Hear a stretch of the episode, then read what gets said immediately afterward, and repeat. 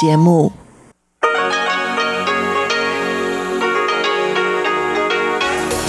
В эфире Международное радио Тайваня.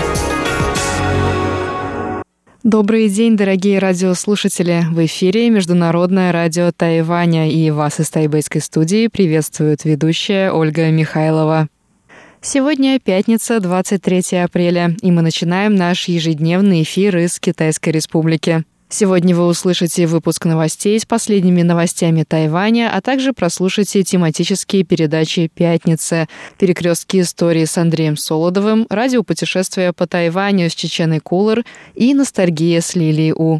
Напоминаю, что слушать нас можно на коротких волнах на частоте 9490 кГц с 11 до 12 UTC и на частоте 5900 кГц с 17 до 17.30 UTC. Нас также можно слушать и на сайте ru.rti.org.tw,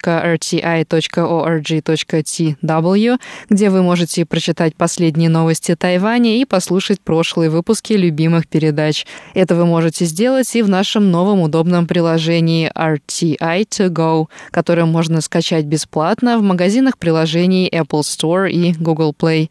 А если у вас есть какие-то вопросы и предложения, то вы всегда можете связаться с русской службой, написав нам на электронный почтовый ящик russ at rti.org.tw. А теперь к последним новостям. Центральноамериканский банк экономической интеграции откроет офис на Тайване. Об этом сообщило 23 апреля Министерство финансов Тайваня. По сообщениям министерства, соглашение об открытии офиса было подписано в ходе онлайн-конференции между министром финансов Китайской республики Су Дзянжуном и исполнительным директором банка Данте Мосси. Су Дзянджун рассказал, что филиал Центральноамериканского банка на Тайване откроется в июне и после открытия станет первым отделением банка в азиатском регионе. Он добавил, что это событие не только положительно скажется на рынке ценных бумаг Тайваня, но и повысит значимость и видимость страны на международной арене. Главный штаб Центральноамериканского банка базируется в Гондурасе. В банк входят 15 стран, включая Тайвань. Тайвань стал держателем акций банка в 1992 году в качестве одной из семи стран, не относящихся к Центральноамериканскому региону. По данным Министерства финансов, доля Тайваня в акциях банка составляет 11,9%. В законодательном юане Тайваня 23 апреля прошло первое заседание парламентской группы в поддержку уйгуров. Членами группы стали 30 депутатов парламента. Депутат Ли Чаньцзо заявил, что Тайвань, будучи членом Индо-Тихоокеанского региона, обязан присоединиться к странам, требующим обеспечить права человека в Синьцзян-Уйгурском автономном районе. Ли Чаньцзо также заявил, что история с международным бойкотом хлопка из Синьцзяна продемонстрировала растущую важность вопроса прав человека китайских уйгуров. Он добавил, что международному сообществу необходимо принимать меры в помощь уйгурам Китая и что Тайвань не может оставаться в стороне. На заседании по конференц-связи присутствовал президент Уйгурского всемирного конгресса Долкун Айса. Он сообщил, что посещал Тайвань в 2006 году, но начиная с 2009 года не имеет возможности вновь приехать на Тайвань из-за давления китайского правительства. Он добавил, что вопрос угнетения китайских уйгуров является особенно важным и что о нем невозможно молчать.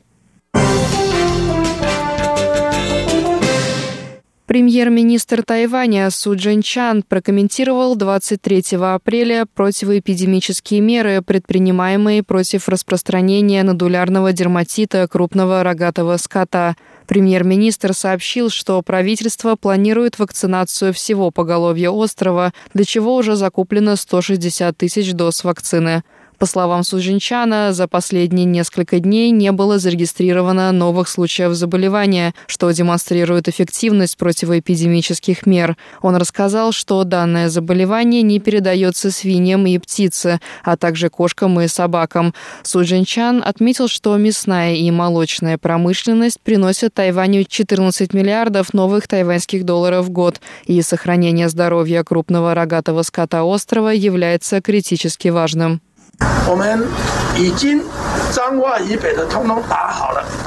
Мы уже провели вакцинацию крупного рогатого скота в районах к северу от Джанхуа.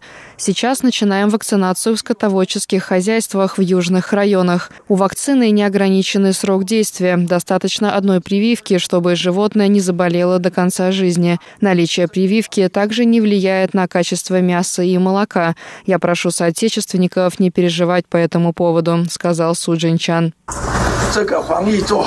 Нодулярный дерматит – вирусное заболевание, поражающее крупный рогатый скот и не передающееся людям. Болезнь поражает от 10 до 20% поголовья, но смертность составляет от 1 до 5%. Несмотря на низкую летальность, при заболевании нодулярный дерматит наносит серьезный экономический ущерб скотоводческим хозяйствам, так как приводит к снижению молочной и мясной продуктивности у коров. Первый случай нодулярного дерматита на Тайване был зафиксирован в уезде Тайнань. Спустя несколько дней новый случай заболевания подтвердился уже в районе Линкоу Нового Тайбэя.